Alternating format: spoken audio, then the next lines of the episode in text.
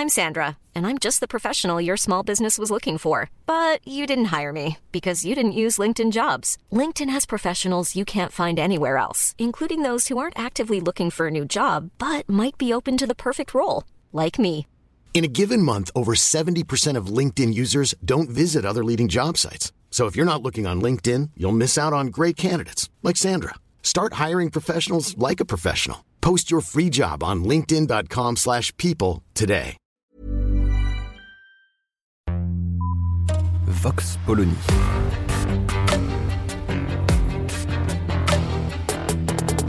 L'actualité vue par la directrice du magazine Marianne, Natacha Polony.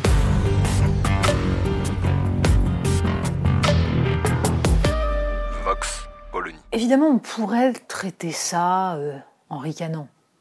Deux gamines de 20 et 21 ans qui tout à coup se mettent à hurler des slogans en jetant de la soupe à la tomate euh, sur un tableau de Van Gogh dont elles savent qu'il est protégé par une vitre. C'est d'ailleurs écrit sur le site de leur association. hein. Attention, le tableau était protégé par une vitre.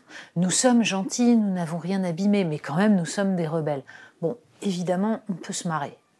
Mais en fait, il faut réfléchir à ce que signifie cette action. Action totalement absurde. Je préférer la planète plutôt que l'art, ça ne veut rien dire. Pour différentes raisons. Parce que, d'abord, on est sur des ordres de pensée, de connaissances différents. Parce que ce n'est pas en dégradant des tableaux ou même en critiquant le fait que le marché de l'art fasse gonfler le prix d'un tableau comme celui de Van Gogh qu'on va agir en quoi que ce soit sur la planète. L'argent qui est dépensé là aurait peut-être pu servir en effet à euh, investir dans des projets environnementaux.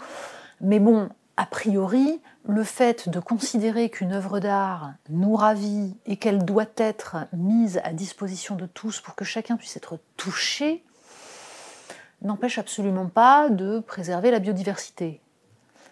Mais qu'est-ce qui anime, du coup, ces jeunes gens, dont les actions se multiplient, avec la question de savoir à partir de quel moment exactement ils passeront à des actions plus violentes Parce que là, tous les tableaux qui ont été attaqués étaient protégés par des vitres. Ça fait partie du jeu.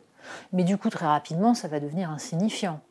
Donc, quelle est la limite exacte que se fixent ces militants? C'est une question. Pour autant, le problème de fond, c'est quelle est exactement leur vision de l'écologie. Parce que pour l'instant, ce qui s'exprime dans ces actions, c'est ce qu'on appelle désormais l'éco-anxiété. Nous avons donc des gamins qui sont paniqués, qui considèrent que le monde est horrible, qu'ils n'ont pas d'avenir, et qu'il faut à tout prix crier cela pour que le reste de l'humanité l'entende. Et pour le crier à l'heure des réseaux sociaux, il faut mettre en place une action qui tournera en boucle sur les réseaux sociaux. C'est à peu près tout. Parce que la vision qu'ont ces jeunes filles de l'écologie n'est jamais véritablement définie. Écologie vient de oikos, la maison, logos, le langage, la raison. C'est la façon dont on va penser rationaliser la préservation de notre maison commune qu'est la Terre. C'est cela l'écologie. C'est-à-dire que ça n'existe en fait que parce que des êtres humains pensent ce qui est autour d'eux, de quelque manière que ce soit, soit à la manière de l'Occident, c'est-à-dire l'être humain dans un environnement sur lequel il agit, ou alors, comme d'autres civilisations peuvent le faire, l'être humain dans ce cosmos dont il est totalement partie prenante. Il n'est qu'un élément de cet univers ordonné. Et du coup, venir expliquer que toutes les actions humaines, l'art, mais aussi le reste, vaut moins que la planète, est une très belle façon d'expliquer que la planète doit pouvoir se débarrasser des êtres humains. Et c'est un peu ça qu'on sent chez ces jeunes gens, une forme de détestation de soi, ce qu'on comprend, l'émotion face à la destruction de la biodiversité, face à des paysages massacrés, mais qui du coup aboutit à une forme de nihilisme qu'on retrouve dans les mouvements qui, qui considèrent qu'il ne faut pas faire d'enfants. Mais ce serait très bien, très sympathique. La planète continuera à vivre après la disparition de l'humanité. On pourrait accélérer cette disparition de l'humanité et la planète, en effet, continuerait. On peut même dire d'ailleurs que, abîmée ou pas, la planète va continuer, va se perpétuer plus longtemps que nous. La vie sur Terre va se perpétuer sous d'autres formes.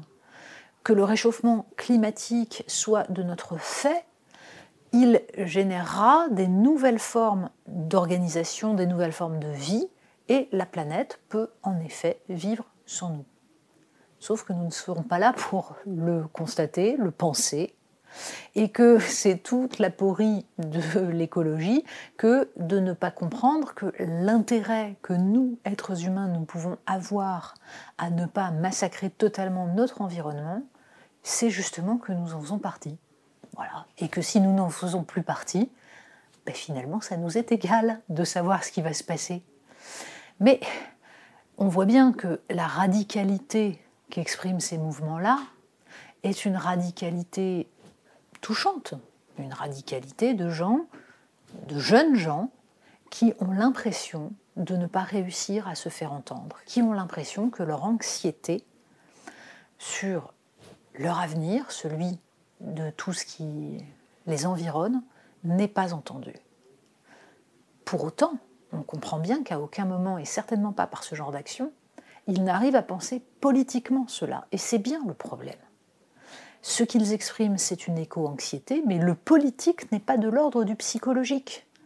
On n'est pas là pour exprimer une anxiété. On peut s'appuyer sur cette anxiété pour penser politiquement les choses et pour agir, pour proposer. La radicalité qu'on voit dans certains mouvements écologiques est à milieu de là, et en cela, elle peut être contre-productive. Et c'est bien dommage, parce que des actions pour bouleverser radicalement le système, il y en a, mais elles n'ont rigoureusement rien à voir avec les tournesols de Van Gogh. Vox Polony. Retrouvez tous les podcasts de Marianne sur les plateformes de streaming. Et puis les analyses, articles et entretiens de la rédaction sur marianne.net. Et surtout, n'hésitez pas à noter cet épisode et à nous laisser vos commentaires.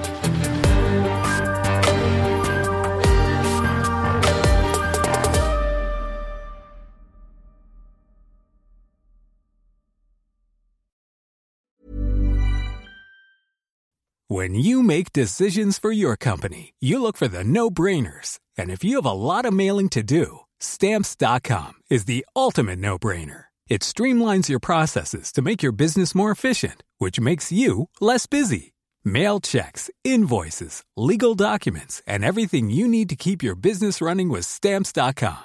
Seamlessly connect with every major marketplace and shopping cart. Schedule package pickups and see your cheapest and fastest shipping options from different carriers. With rates up to 89% off USPS and UPS rates. And with the Stamps.com mobile app, you can take care of mailing and shipping wherever you are. Make the same no-brainer decision as over 1 million other businesses with Stamps.com. Sign up with Code PROGRAM for a four-week trial, plus free postage and a free digital scale. No long-term commitments or contracts.